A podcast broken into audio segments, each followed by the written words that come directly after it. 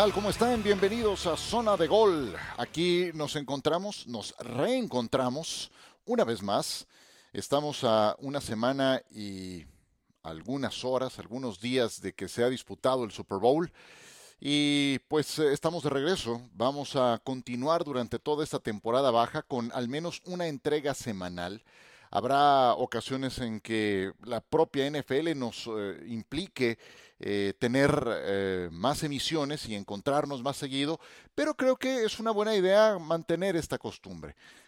nos sirve a todos como una especie de terapia, como una especie de mantenernos también en contacto y actualizados, porque ya lo verán durante todos estos meses de febrero, marzo, abril, en que el balón no vuela, en que los partidos no se disputan, eh, ocurren muchas cosas en el mundo de la NFL. Y entonces aquí nos encontraremos. En la producción, como siempre, está Fabiola Navarro, soy Ciro Procuna, y evidentemente entregaremos algunas... Eh, emisiones un poco más cortas en la medida de las posibilidades y de que la temática también así lo pida. Tendremos algunos invitados como ya es una costumbre.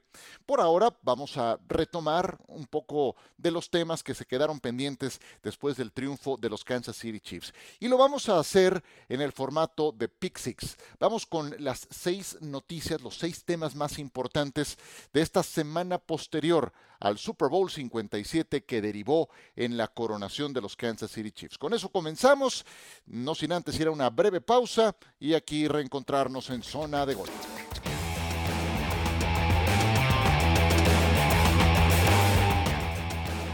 Y bien, pues hablemos un poco de los Kansas City Chiefs. Yo sé que lo hicimos ya el eh, lunes posterior a su coronación y que tuvimos el gusto de compartir el programa con eh, Pablo Viruega y con Eduardo Varela, que fueron además eh, con quienes eh, tuve el gusto de comentar el eh, más reciente Super Bowl por la pantalla de ESPN, pero creo que es prudente ver lo que viene por delante para Kansas City. Y créanme que de la conocida resaca de Super Bowl que algunos equipos llegan a tener, y hombre, venimos de los Rams que eh, terminaron desmantelados en esta campaña y se convirtió en el peor equipo en la defensa del Super Bowl en la historia.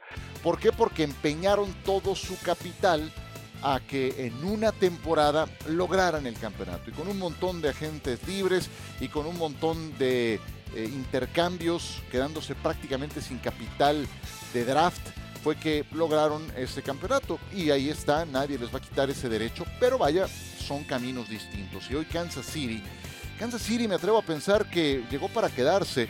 Y mientras Andy Reid tenga pila, tenga energía, tenga el deseo y el hambre de continuar en la NFL, esa mancuerna Andy Reid, Patrick Mahomes tiene para rato. Y además, si vamos un poco más allá, Kansas City hizo un estupendo reclutamiento colegial. Los siguientes jugadores, Jalen Watson, Trent McDuffie, George Karlafkis, Isaiah Pacheco, Sky Moore, tienen dos puntos en común. Tuvieron roles decisivos en el Super Bowl y en la temporada regular, y dos son novatos, lo cual quiere decir que están eh, vinculados al equipo a un precio accesible en cuanto al tope salarial para Kansas City eh, al menos en el futuro próximo, y ya han tenido roles destacados con el conjunto.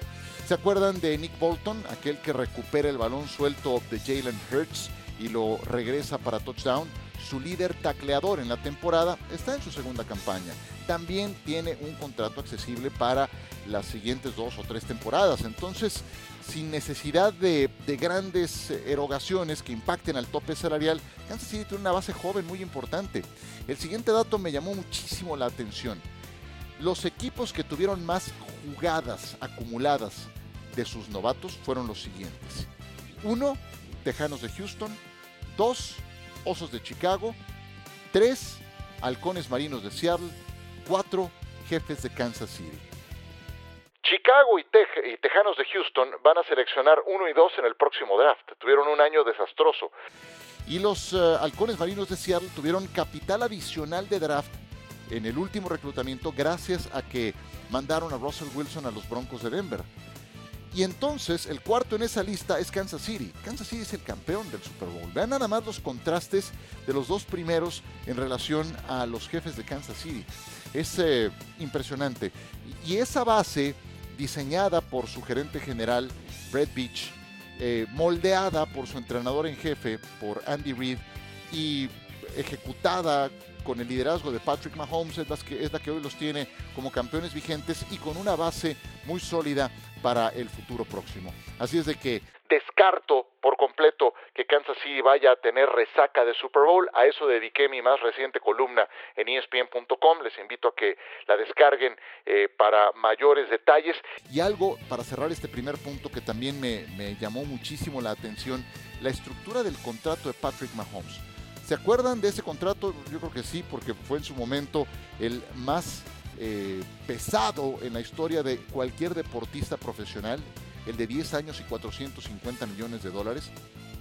Bueno, eso lo firmó en julio del año 2020, es decir, está por cumplir tres años de haberse firmado ese contrato.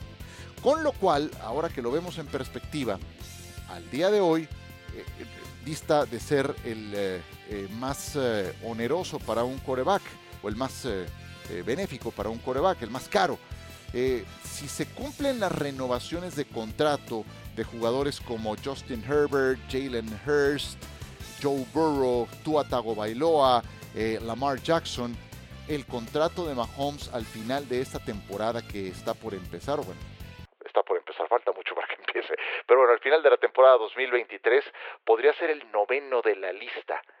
Y Mahomes es el mejor quarterback de la NFL. Entonces, esa estructura de contrato le viene muy bien a Kansas City ahora que ha logrado su segundo anillo de Super Bowl Patrick Mahomes y que tiene todavía para rato. Mi único tema es qué tanta cuerda eh, tiene Andy Reid para seguir en este, en este asunto, en este desgaste de entrenador en jefe.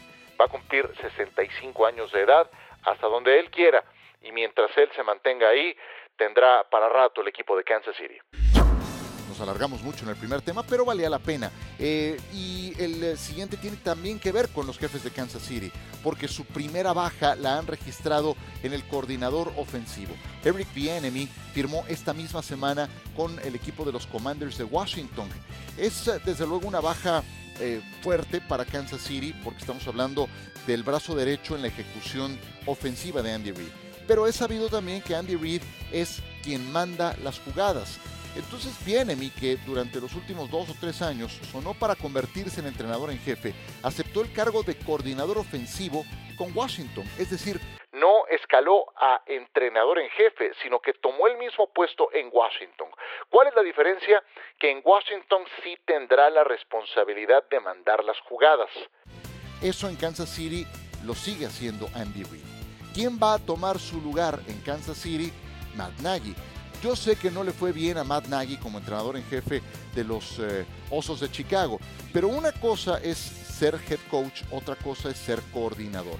Y creo que Matt Nagy, que ya había sido em, coach de corebacks en Kansas City y había sido también coordinador del ataque con Andy Reid, eh, tiene el conocimiento del sistema y puede desempeñarse en esa función que ya conoce y, hombre, no todos tienen que ser buenos head coaches. Puede ser buen coordinador y no un buen head coach. Entonces regresas a tus orígenes, regresas a donde funcionas y creo que eso también le, le da una garantía a Kansas City de que Nagy puede ser, bajo las órdenes de Andy Reid, alguien funcional. Eh, y para Bienemy, pues la diferencia está en demostrar que él también puede diseñar y ejecutar una ofensiva, como ahora le tocará hacer en Washington y como en parte lo hacía en Kansas City, pero bajo la sombra de un genio eh, de la actualidad que es Andy Reid. El siguiente tema tiene que ver con eh, algo que ya mencionaba en eh, la primera intervención, en el primer punto. Los corebacks que estarán firmando su segundo contrato. Y estamos hablando de esa gran generación de mariscales de campo que incluye a Jalen Hurts, a Joe Burrow, a Justin Herbert y a Tua Tagovailoa. Todos ellos estarían en condiciones de renovar su contrato. Y entonces en condiciones también de exigir convertirse en el mejor pagado de la NFL. Tal vez no en el caso de Tua Tagovailoa, o no, le quito el tal vez, no en el caso de Tua Tagovailoa, pero Hertz, Burrow y Herbert tienen para exigir un contrato de ese tamaño. Hertz fue de segunda ronda, esa es la principal diferencia en relación a Burrow, Herbert y Tua. Em, pero hombre, Hertz viene de ser segundo en la votación de jugador más valioso, fue el jugador que estuvo implicado en más anotaciones durante la temporada pasada, viene de ser campeón de la conferencia nacional y de dar un estupendo Super Bowl 57. De hecho, de rendimiento a rendimiento, el de Hertz fue más impactante que el del propio Patrick Mahomes. Lo único es que Mahomes ganó el partido, nada más. A lo que voy con todo esto es que por comportamiento de mercado, por la importancia de la posición de quarterback, estos cuatro irán escalando, irán eh, elevando el listón de lo que se le paga a los mariscales de campo en la actualidad. Y por eso digo que el contrato original de eh, Patrick Mahomes estará quedando relegado en esa escala conforme avance eh, la firma de estos jugadores. Van por su segundo contrato. Lo que aquí será interesante es ver qué estructura es la que aceptan. Porque creo que una estructura como la de Patrick Mahomes, largo plazo, con flexibilidad para que el equipo pueda maniobrar y poco a poco ir renovando a gente como Travis Kelsey, como Chris Jones, y ya vimos lo importantes que pueden ser en un Super Bowl, em, te permita porque un contrato, por ejemplo, como el de Dak Prescott es mucho dinero en corto tiempo, fueron cuatro años, 40 millones de dólares. Y ustedes díganme si los ha desquitado eh, Dak Prescott. Nada que ver. Pero si lo estructuras a más tiempo, como el caso del de Patrick Mahomes, eso le da flexibilidad al equipo. Vamos viendo, cuando se conozcan los detalles de renovación, por qué rumbo se van los Eagles, los Bengals, los Chargers, los Dolphins con sus mariscales de campo. Ya que hablamos de Filadelfia, creo que tenemos que ir un poquito más a fondo porque este equipo va a sufrir eh, más de lo que eh, corresponde a Kansas City.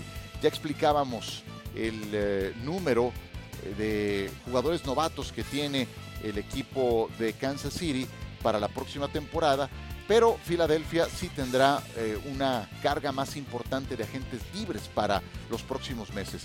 No descarten que Filadelfia, que tiene al menos 10 titulares, 10 titulares entrando agencia libre, pues pierdan, ¿qué les gusta? La mitad de ellos. Sí, Fletcher Cox, Brandon Graham, Javon Hargrave, tackle defensivo, Jason Kelsey, centro, habrá que ver si se retira o no, creo que va a continuar. James Bradbury, esquinero que firmó solamente por un año. El del castigo ese que siguen todavía quejándose. Eh, el guardia Isaac Sumalo, y así continúa. El linebacker TJ Edwards, el otro linebacker Kaiser White, Damekan Sullivan, Joseph, ellos no cuentan como titulares, pero son eh, algunos de los que eh, terminan contrato. Y otros dos muy importantes. Su líder corredor, Miles Sanders, y su quarterback. Bueno, su quarterback todavía no es agente libre, pero ya está en condiciones de que le renueves el contrato, Jalen Hurts.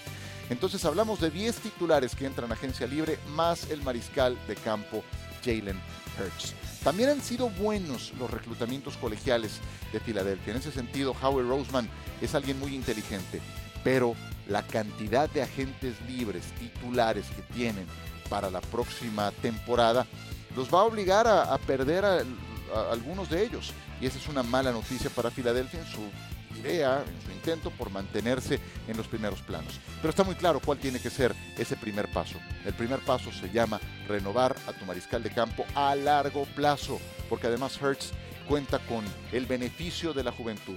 Tiene 24 años de edad, es un tipo maduro, para lo que ha vivido hasta ahora, finales de colegial, finales a nivel preparatoriano y ya también un Super Bowl en el que jugó bastante bien. Y hablando de Filadelfia, pues eh, en su caso sí pierden a sus dos coordinadores. Nick Sirianni pierde a Shane Steichen que se va a los eh, Indianapolis Colts, su coordinador ofensivo, y pierde también a Jonathan Gannon que se va a los Cardenales de Arizona. Eh, creo que Arizona, Arizona no sale, no sale del hoyo, la verdad. ¿eh? Lo lamento mucho. A mí Jonathan Gannon me dejó muchas dudas en el Super Bowl. Yo sé que fue una buena temporada, la cantidad de capturas, etcétera, pero a ver, si, si lo que quieres es construir alrededor del que consideras que es tu coreback franquicia, y lo pongo muy entrecomillado, eh, Kyler Murray, tomas a un head coach que tiene tendencia defensiva como Jonathan Gannon, no creo que Arizona vaya por el camino correcto. Durante la semana de Super Bowl escuché una entrevista que le hizo Dan Patrick a JJ Watt, en que le pregunta en relación a Kyler Murray. Y JJ Watt le saca la vuelta, le saca la vuelta, le saca la vuelta. Llega un momento en que, en que después de preguntarle tres veces, Dan Patrick le dice, bueno, ya, si no quieres responder el tema, eh, ya lo entendí. Pero está muy claro que tiene serios problemas de liderazgo y personalidad Kyler Murray, un tipo que puede ser muy talentoso, pero que tiene ese gran detalle. Y ahora llevan un coordinador defensivo a ser el head coach de Arizona. Tengo dudas de que Jonathan Gannon pueda funcionar. Y Shane Steichen se va al conjunto de Indianapolis, ahí hace falta mucho trabajo. Indianapolis es una franquicia disfuncional, la verdad es que el dueño lo maneja muy mal. Vieron lo que pasó con Frank Reich y cómo se llevó a Chief Saturday, solo funcionó el primer partido, lo demás fue caída libre. Y no tienen coreback. Es uno de tantos equipos que tienen carencias en ese sentido.